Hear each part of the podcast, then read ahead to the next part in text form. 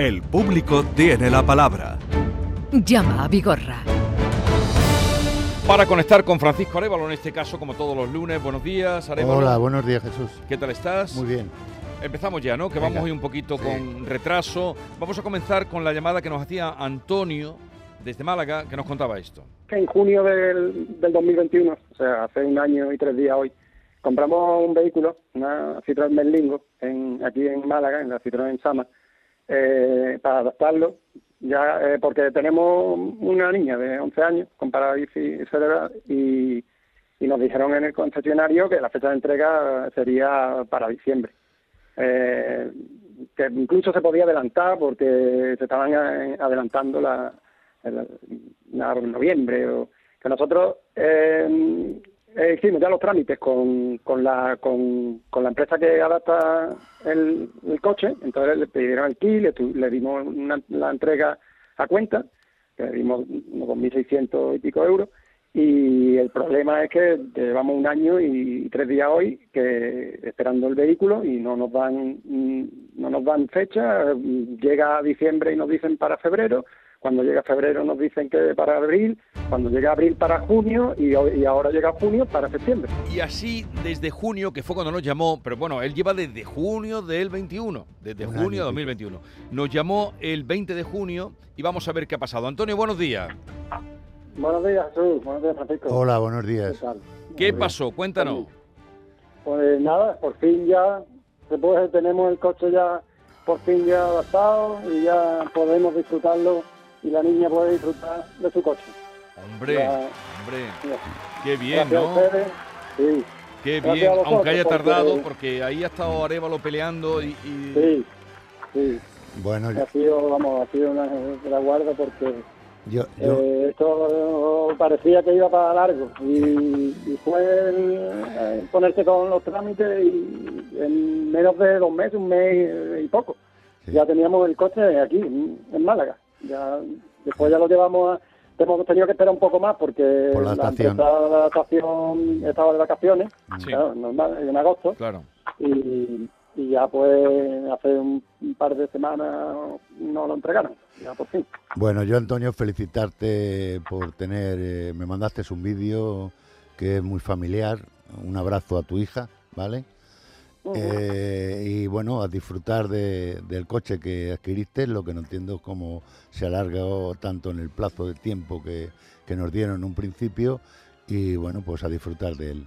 ¿vale? es que ha sido, claro, un año, tú lo has liquidado en un mes, porque llamó a finales de junio y luego ha venido a las vacaciones. Dos meses, lo que pasa es que el mes de agosto es inoperativo normalmente y, pero vamos, que en un mes eh, casi se, prácticamente se ha resuelto. Pues, Antonio, entonces estás contento, ¿no? Uh, pues ya ves, se puede imaginar, eso, después de un año y tres meses, por fin ya podemos tener coche que la niña no cabía en, el, la sillita de bebé, con casi 12 años que tiene ya. Pues que sepas que nos alegramos contigo un montón, ¿eh? Y de tener aquí a nuestro Arevalo que... que...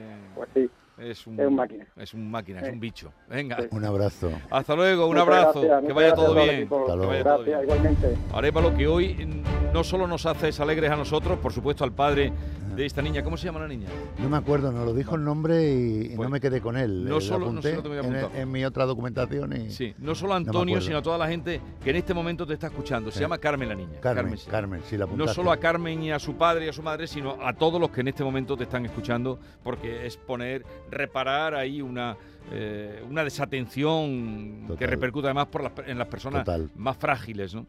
Vamos a escuchar lo que nos dijo Rafael, que nos llamaba desde Jerez fue, eh, esto fue la semana pasada, el día 3. Tengo un piso alquilado y por un año.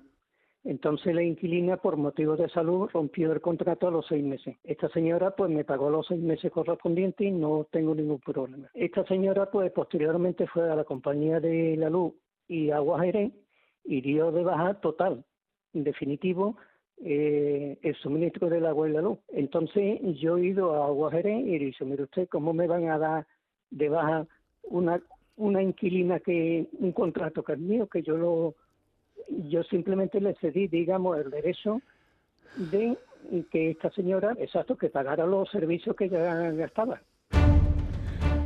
Aquí me cedí yo también a lo mejor porque le dije a mi amigo Arevalo, digo, arrímate, arrímate que, Sí, y arréglame esto. Vamos a ver qué ha pasado una semana después. Rafael, buenos días. Sí, buenos días. Hola, buenos a días, ver, ¿qué ha Rafael. pasado? Pues mire, posteriormente me ha llamado de la compañía del seguro, Santa Lucía, ¿Eh? Sí, que, que- queriéndose poner muy bien puesto, queriendo tapar la pizarra, y me ha dicho de que de que le diera la información de cuánto me cobraba, cuánto me habían cobrado en Endesa y en Agua Jerez. Le comenté que el Agua Jerez, gracias a Dios, se solucionó el problema. La señora que me atendió dio marcha atrás al expediente de cobro claro. y me volvió a, a poner a mi nombre. Entonces, oficialmente, el agua está solucionado.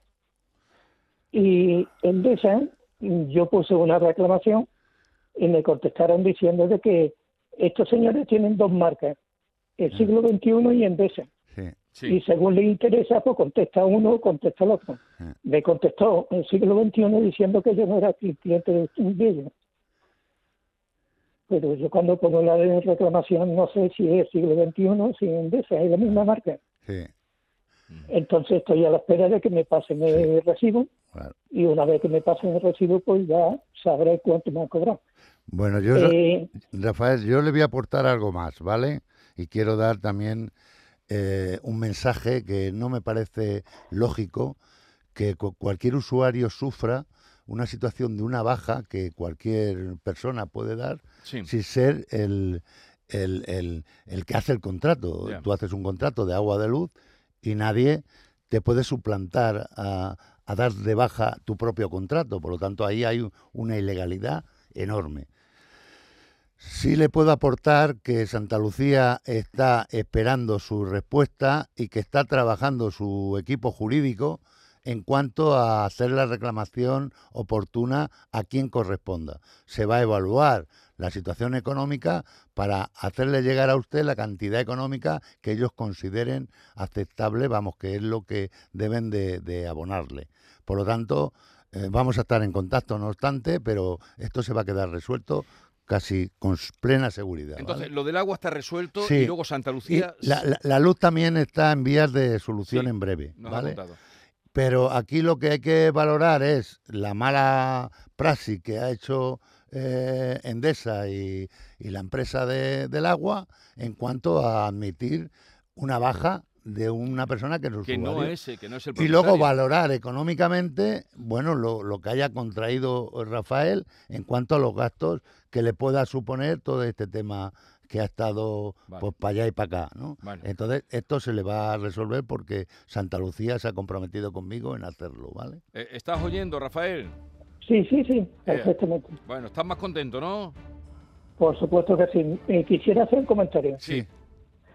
Mire, eh, Endesa y Agua Jerez, eso no ha sido una equivocación inocente. Eso es simplemente lo que pasa todos los días.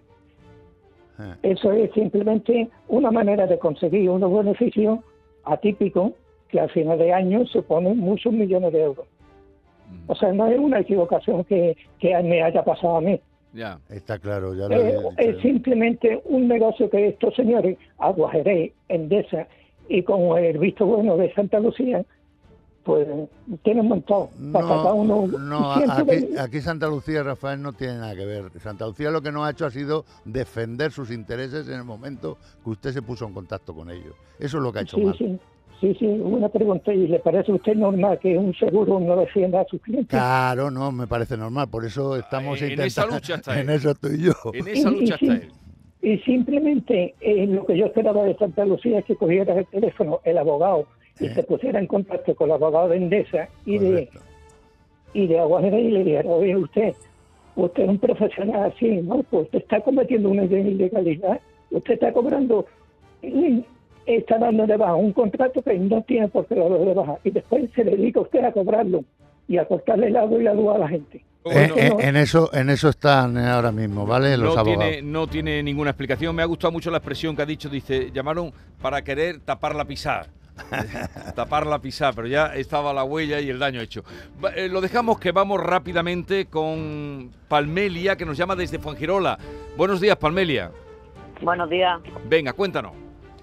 Pues nada, tuve un siniestro con el coche, culpa del contrario que se saltó un stop. Y ahora mi compañía, pues me quiere dar coche siniestro, que no, no me quieren pagar los daños ni nada. Y entonces, claro, como yo digo, ofreciéndome 1.500 euros con un coche que en su día costó casi 30.000 euros, ¿qué hago yo con 1.500 euros? Vale. ¿Qué coche es el suyo? Un Amén. Citroën C4, un VTS ¿De qué año es? del 2006. Bueno, Palmelia, este es un tema habitual aquí en el programa. Entran muchos asuntos eh, de estas características y todo va a depender en el estado uso del vehículo que usted lo pueda tener, ¿vale? Y el daño, como consecuencia de ese siniestro, la valoración del daño que tenga, ¿vale?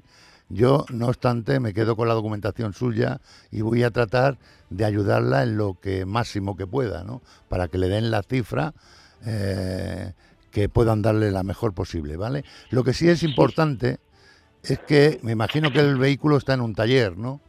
No, el vehículo es que encima lo tengo en la calle. Vale, En la pues calle, uf. sí sería bueno que el taller que hizo la valoración, el perito en su momento, porque Sí. le, le haría, que nos diga el taller en qué coste eh, mínimo puede hacer la reparación para que yo luche por sus intereses, ¿vale? Entonces, ese, ese dato yo la llamaré a usted para confirmarlo. Porque no lo hoy. tiene. No lo- Pues ¿En cuánto le costaría hacer la reparación? Pues es lo que estuve hablando con, con el taller, que se lo tendría que llevar yo como para poderlo arreglar, pero claro, después poderle reclamar el seguro lo que me cuesta a mí la reparación del vehículo. Claro, porque- pero no, haga, primero no- no haga nada, no haga nada hasta que yo le dé instrucciones a usted, porque no sea que a usted le cueste el dinero y luego no tenga posibilidad de recuperar Porque nada. ¿Cuánto tiempo lleva usted así con el coche? Pues mira, eso pasó el 3 de agosto. El 3 de agosto. Ah. Vale. Pero Llevamos la, dos meses y la algo calle, ya. dejar el coche en la calle también tiene... Sí, no, lo que la- el taller me imagino que le habrá obligado a sacarlo de allí. Eh, me Exacto, imagino. sí. y- Sí, y porque eso- me lo daban siniestro. Bueno, pues eh, ahora hay que intentar hablar con el taller y yo también hablaré con el taller para intentar ver qué coste nos vale ese vehículo para intentar llegar a un acuerdo Pero con la ¿por qué compañía. no, cuando lo llevó al taller, por qué no le dieron una... Sí, se- bueno, se lo darían, lo que pasa es que se la que darían a, la compañía, A la a, compañía. a Sa- a Sabadell, Y- que es del Banco no- Sabadell. Y, ella no- y tú no te enteraste. Y ella no que- se enteraría de la cantidad. No, yo lo único Vale, es eso.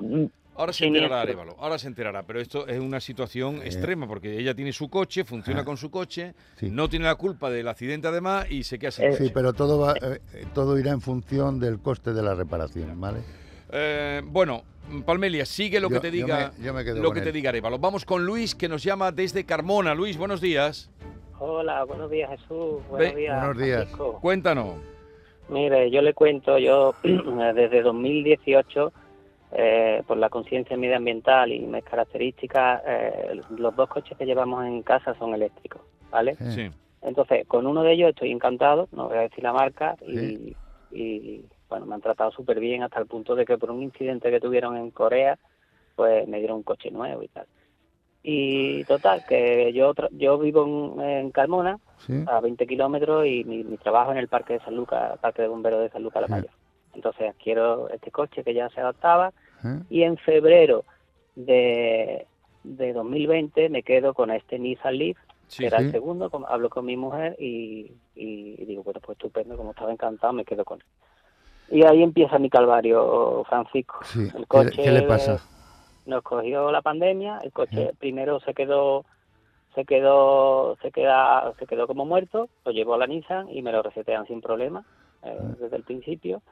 Y ahora ya en febrero del año pasado se le Sí. enciende a mi señora eh, una luz del sistema eléctrico Sí. y, y dicen, bueno, no se preocupe, habrá que reprogramarlo y cambiarle la batería de 12 voltios. Que cuando este coche, por lo visto, es muy sensible, le Sí. cambiamos la batería y le reprogramamos. Y me piden la friolera de 460 euros.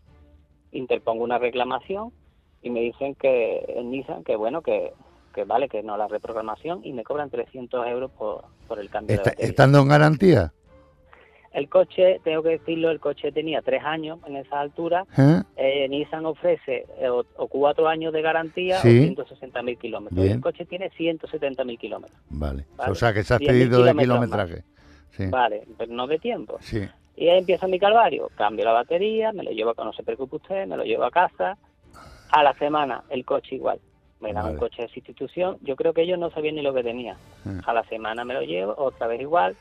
Tenemos que consultar con Madrid porque no sabemos qué es lo que ocurre. Mire usted, el 25 de marzo eh, me dicen que se le ha ido dos celdas de la batería y que ellos no, no reparan, que ellos no reparan y que la única solución que me dan ¿Qué, es una qué taller, nueva. ¿Qué taller, en dónde está el vehículo? El taller está Divesan, que es el concesionario oficial donde este Sí. vehículo tiene todas las revisiones y toda la historia del coche. Actualmente está allí, ¿no? Bueno, lo, Actualmente Yo- lleva yo- ocho yo le meses. llamo, yo eh, le Arevalo llamo. te llamará, tenemos que dejarlo aquí. Hasta luego, Arevalo, hasta la semana que viene. Hasta la semana que viene.